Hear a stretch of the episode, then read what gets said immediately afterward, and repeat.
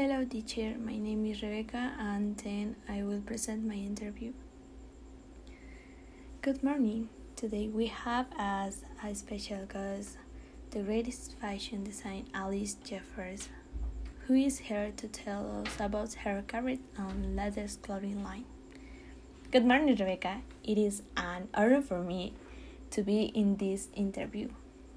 To start talking a bit about your new life, have you been feeling good living in the great city of New York? Yes, I have been feeling very good since last week that I arrived in this beautiful city. I have been walking in the streets a lot and I am really fascinated. This city is incredible. You would not regret being here. Now, tell us a little about your professional life. How long have you been studying fashion?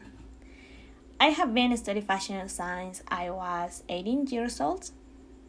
Oh, amazing. How long have you been designing clothes?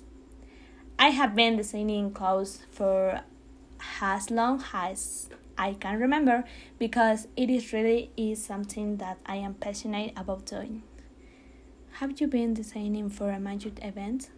Yes, I have been designing uh, at many events in the industrial science. January 2018. How long have you been working on your chlorine line?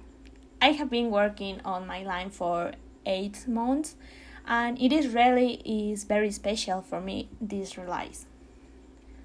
Oh, thanks for the details. I have been following on social media for the big launch.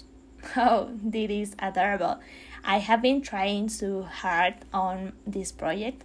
I think that is why it will be very successful.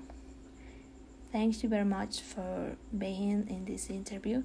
I hope to see you soon. Likewise.